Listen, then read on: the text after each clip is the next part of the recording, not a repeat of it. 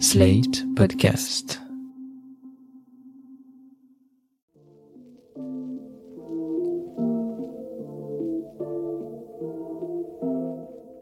Bonjour et bienvenue dans New Deal, le podcast IFRI TTS au Slate qui revient chaque semaine sur l'actualité politique américaine. Je suis Christophe Caron et je suis en compagnie de Laurence Nardon, responsable du programme Amérique du Nord à l'IFRI. Bonjour Laurence. Bonjour Christophe. Laurence, cette semaine c'est la semaine du débat télévisé entre Marine Le Pen et Emmanuel Macron. Ces débats de second tour sont devenus des étapes incontournables dans notre vie démocratique, une pratique qui est somme toute assez récente puisqu'elle date en France de 1974 avec le débat qui a opposé Valéry Giscard d'Estaing à François Mitterrand. Et comme souvent, les États-Unis ont été précurseurs en la matière avec le débat entre Kennedy et Nixon en 1960, débat suivi de beaucoup d'autres, toujours riches d'enseignements.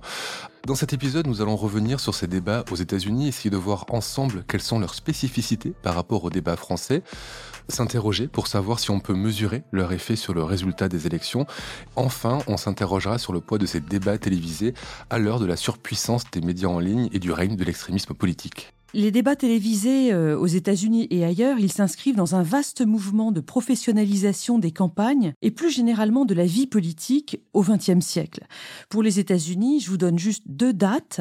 La première, c'est en 1932. Cette année-là, c'est le début des causeries au coin du feu, qui sont des sortes de monologues radiophoniques de Roosevelt. Là, on est dans la communication politique. Et puis, cette même année, il y a les premiers sondages d'opinion qui sont réalisés par la toute nouvelle firme Gallup. Là, on est dans le marketing politique. Oui, c'est à partir de là que le visage des élections et des campagnes va changer aux États-Unis et dans le reste du monde. Et deuxième date, c'est 1952, avec la campagne du républicain Eisenhower, qui fait appel, et c'est la première fois, à une agence de communication politique. Cette dernière lui fournit trois principes. Un média, la télé, un message, condamner l'administration Truman, et un slogan, I like Ike, Ike pour Eisenhower. Et c'est un peu à partir de cette date que la télévision va jouer un rôle vraiment de plus en plus important. Aujourd'hui, il y a de très nombreux débats télévisés lors des campagnes présidentielles aux États-Unis, parce qu'il y a d'abord tous les débats des primaires entre candidats de chaque parti, et puis ensuite, une fois que le ticket de chaque parti est constitué, il y a plusieurs débats entre les candidats à la présidence, et plusieurs débats aussi entre les candidats à la vice-présidence. Ces débats, ils sont organisés par des chaînes de télé privées. Ils ont lieu dans plusieurs villes différentes, parfois en public, avec des formats euh, relativement classiques. Mais je voudrais qu'on revienne sur euh, ce fameux débat qui est enseigné dans tous les instituts d'études politiques français. C'est le débat en direct entre les deux candidats à la présidentielle, donc Kennedy et Nixon en 1960. Oui, c'est très important, d'autant plus que c'était le tout premier débat entre candidats à la présidentielle en direct à la télévision. Les équipes de campagne de Kennedy et de Nixon s'étaient entendues pour en organiser quatre. Et c'est le tout premier de ces quatre débats dont on se souvient. Il a eu lieu le 26 septembre 1960 sur CBS à Chicago. Si on s'en souvient si bien, c'est parce qu'on estime qu'il a eu un rôle clé dans la victoire de Kennedy en novembre 60. C'est tout à fait ça, parce que, à la surprise générale, le candidat Nixon, donc candidat républicain, a fait une très mauvaise performance. C'était pourtant le candidat favori, il avait été vice-président de Eisenhower, il était extrêmement au point sur la politique étrangère américaine, sur une ligne anticommuniste qui était euh, très populaire à l'époque, mais justement, Nixon a sous-estimé son adversaire Kennedy, euh, le démocrate. Nixon ne s'est pas assez préparé sur le fond et en plus il est arrivé très fatigué. Il avait pris froid et il avait de la fièvre depuis le matin, euh, raconte-t-on. En plus, il a un problème de barbe mal rasée, il est en sueur, euh, enfin en gros son image est extrêmement euh, déplaisante pour les spectateurs. Et face à lui, on a un Kennedy qui est jeune, qui est beau et qui en plus est assez bon sur le fond. Par exemple, il réussit à retourner euh, le désavantage de son catholicisme et à en faire un avantage. À l'époque, bon, l'électorat américain qui était très protestant avait très peur de ce candidat qui allait peut-être obéir au Vatican. Enfin bon, c'était pas tout à fait évident de se présenter comme à l'époque. Or, Kennedy a expliqué que s'il était aussi anticommuniste, c'était parce qu'il était catholique. Et donc, il a réussi à retourner ce désavantage. Résultat, les sondages Gallup qui ont été réalisés après ce débat ont montré que 42% des personnes interrogées avaient trouvé que Kennedy était meilleur contre 23% pour Nixon il y avait quand même eu 75 millions de spectateurs sur 110 millions d'électeurs américains, c'est-à-dire euh, quasiment les deux tiers. De la vie générale, ce débat a changé la dynamique de la campagne, et même si Nixon s'est rattrapé lors des trois débats suivants qui ont eu lieu en octobre 1960, eh bien, il a fini par perdre cette élection. En revanche, quand on interroge les gens qui ont suivi le débat à la radio et donc qui n'ont pas eu à voir l'image de Nixon et celle de Kennedy, là, Nixon est préféré à Kennedy. Donc vous avez parlé de leur discours sur le fond, de leur physique. Finalement, entre le fond et la forme, selon vous, qu'est-ce qui a été décisif? En l'occurrence, lors de ce débat-là, c'est la forme qui a été très importante parce que sur le fond, les deux candidats étaient assez d'accord, notamment sur l'importance de la lutte contre l'URSS. On était dans le consensus de la guerre froide. Mais il est évident que quand il y a beaucoup de différences entre les candidats, le fond va être déterminant. Et en même temps, on ne peut pas nier l'importance de la forme, surtout à l'ère de la télévision. L'apparence physique, le corps des candidats vont être eux aussi déterminants. Voilà pour le débat Nixon-Kennedy. Quels ont été les autres débats télévisés aux États-Unis par la suite? Après euh, ces premiers débats de 1960, eh bien, il n'y en a plus eu jusqu'en 1976 parce que les candidats à la présidentielle ont refusé de se plier à cet exercice. Ils jugeaient sans doute l'exercice trop périlleux. En 1964, campagne entre Lyndon Johnson et Barry Goldwater. Johnson, donc le successeur de Kennedy, a beaucoup d'avance sur son adversaire et il veut pas prendre de risques. Ensuite, on a les deux campagnes dans lesquelles figure Nixon en 1968 et en 1972. Et ces deux fois-là, il refuse de faire un débat parce qu'il se souvient de son échec en 1960 et puis par ailleurs, il déteste les journalistes. Donc pas de débat pendant 16 ans, mais il y avait peut-être aussi une autre explication qui tient à la règle de l'égalité des temps de parole. Cette règle obligeait les chaînes de télévision à consacrer autant de temps à tous les candidats. Or, vous savez qu'aux États-Unis, il y a les deux candidats des grands partis, mais il y en a aussi des tout petits, extrêmement marginaux. Il aurait fallu leur consacrer un débat aussi. Cette règle avait été contournée en 1960. La règle a de nouveau été contournée en 1976 parce qu'on a trouvé une astuce. Le débat allait être financé non pas par les chaînes télé elles-mêmes, mais par des groupes extérieurs qui obéissent à leurs propres critères. Qui, eux, ne sont pas soumis donc à cette égalité de temps de parole. Et donc en 76, le débat, c'est qui? Le débat de 76 est entre euh, Jimmy Carter et Gerald Ford, Gerald Ford, le républicain qui a succédé à Nixon. Et là, sortie de route pour euh, Ford, qui est pas très bon en débat et qui connaît pas très bien ses dossiers, il explique There is no Soviet domination of Eastern Europe il n'y a pas de domination soviétique en Europe de l'Est, qui est évidemment complètement faux. Il expliquera le lendemain qu'il avait voulu dire autre chose, mais enfin, c'est trop tard et il perd l'élection en novembre 76. À cause d'une petite phrase.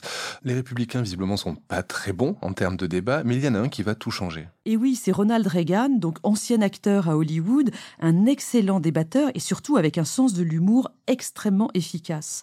En 1984, lors de sa campagne de réélection contre Walter Mondale, le journaliste l'interroge sur son âge avancé, euh, qui est évidemment très problématique pour Reagan. Et c'est là qu'il a cette réplique extrêmement célèbre. Je vous laisse l'écouter. I will not make age an issue of this campaign. I am not going to exploit for political purposes my opponent's youth and inexperience. Je ne ferai pas de l'âge un thème de cette campagne. Je ne vais pas exploiter pour un avantage politique la jeunesse et l'inexpérience de mon adversaire. On a entendu les rires qui ont suivi cette réplique de Ronald Reagan. Est-ce qu'on peut dire que dans les débats télévisés américains, l'humour compte beaucoup? Ben, c'est sûr que les politiques américains peuvent se permettre de faire des blagues sans perdre leur crédibilité, sans qu'on cesse de les prendre au sérieux. Vous avez tous regardé euh, les émissions de Saturday Night Live où les politiques euh, apparaissent pour eux-mêmes faire des blagues. Il y a aussi le dîner de l'Association des correspondants de presse de la Maison Blanche, une tradition qui date de 1921. C'est un dîner annuel pendant lequel un discours moqueur est prononcé soit par un humoriste, soit par le président lui-même. Reagan l'avait fait en 1986, Obama en 2016.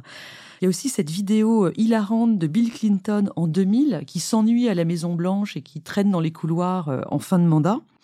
Cette année, ce dîner aura lieu le 30 avril, donc 2022, et ce sera pas Biden qui viendra faire des blagues, il sera présent, mais ce sera l'humoriste Trevor Noah qui prononcera euh, le discours principal. Et je rappelle qu'en France existe le prix de l'humour en politique qui existe depuis 1988. À la différence des États-Unis, les intéressés n'y participent pas directement. Parfois, ils sont nommés parce qu'ils font un humour volontaire, mais souvent, ce sont aussi parce qu'ils ont eu des sorties involontaires qui ont fait rire euh, le public et le jury de ce prix. Oui, et donc l'humour, c'est évident, euh, détend l'atmosphère. Mais pour en revenir euh, au débat télévisé américain, une autre particularité euh, qui fait baisser le niveau d'agressivité, c'est le fait que les candidats sont le plus souvent non pas face à face, mais côte à côte. Ils répondent à un modérateur ou au public lorsqu'il s'agit d'un format de réunion publique, town hall. En France, les journalistes, lors de ces débats présidentiels, doivent être effacés. J'ai vu ce terme dans le journal.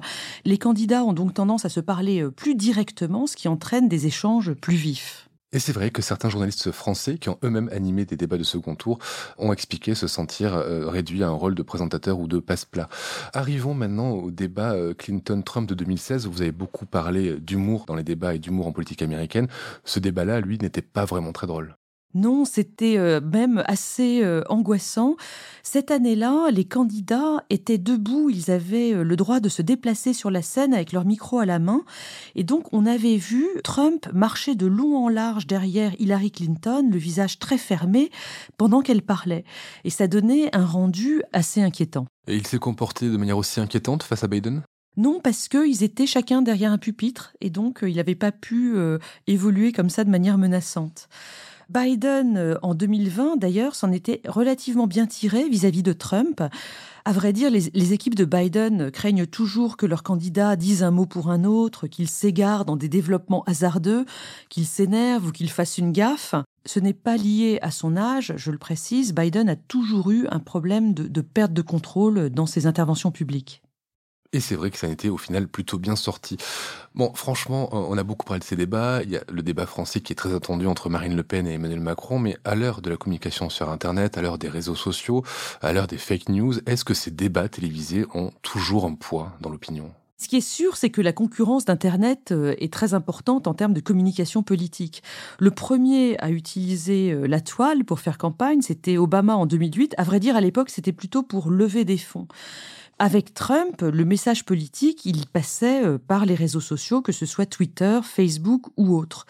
Or, on suspecte que l'anonymat et la viralité sur les réseaux ont une influence euh, importante et très négative sur le contenu des messages, parce que ça les rend à la fois très agressifs et puis aussi complètement faux, très souvent. Ça, c'est les, les infox, les fake news. Cette évolution, elle fait revenir sur le devant de la scène les théories de Marshall McLuhan, un théoricien des médias qui est mort en 1980. Il était très à la mode dans les années 60 et il expliquait que le type de médias utilisé détermine le contenu du message que reçoit le public. Le média et le message. Le média et le message, exactement. À l'époque, il parlait beaucoup de la télévision en mettant en avant l'oralité de ce média par rapport à l'écrit qui avait dominé avec les journaux dans toute la période précédente. Donc aujourd'hui, pour parler des réseaux sociaux, on réutilise les théories de McLuhan. Il est à nouveau très étudié dans les écoles de communication politique. Et la conclusion principale à laquelle on arrive, c'est que le média réseau social induit de l'agressivité, de la violence verbale et du mensonge dans la communication des politiques aujourd'hui. Et ça, c'est très grave. D'accord, les réseaux sociaux ont tendu le débat, mais est-ce qu'ils ont remplacé les débats présidentiels télévisés? Pas complètement parce que ces débats restent beaucoup regardés, en tout cas aux États-Unis. Le débat entre Hillary Clinton et Trump de 2016 dont on parlait tout à l'heure a rassemblé 84 millions de téléspectateurs. Il y en a eu moins en 2020 pour les débats entre Trump et Biden, mais là, le décompte est peut-être faussé parce qu'il est fait à partir des personnes qui ont regardé le débat à la télévision chez eux. Et il ne compte pas tous les gens qui ont regardé le débat soit sur leur ordinateur, soit à l'extérieur dans un bar. Et à titre informatif, en France, en 2017, le débat opposant Emmanuel Macron à Marine Le Pen, qui a fait la pire audience de l'histoire des débats, a quand même réuni près de 16 millions et demi de téléspectateurs, cumulant près de 60% de parts d'audience, toutes chaînes confondues. Beaucoup de, spectateurs donc au final, mais est-ce que ces débats ont une influence sur celles et ceux qui les regardent? Je vous donne des chiffres du Pew Research Center, toujours sur l'élection de 2016 entre Trump et Clinton. Cette année-là, 10% des électeurs avaient déclaré s'être décidés sur leur vote après avoir regardé les débats télévisés. 10%, c'est marginal, mais ça reste quand même significatif pour faire le résultat de l'élection. 10% qui peuvent être essentiels quand on s'attend à un score très serré. Merci Laurence, à la semaine prochaine pour un nouvel épisode de New Deal. Merci Christophe, à la semaine prochaine. Retrouvez New Deal chaque semaine sur slate.fr ou votre plateforme de podcast préférée.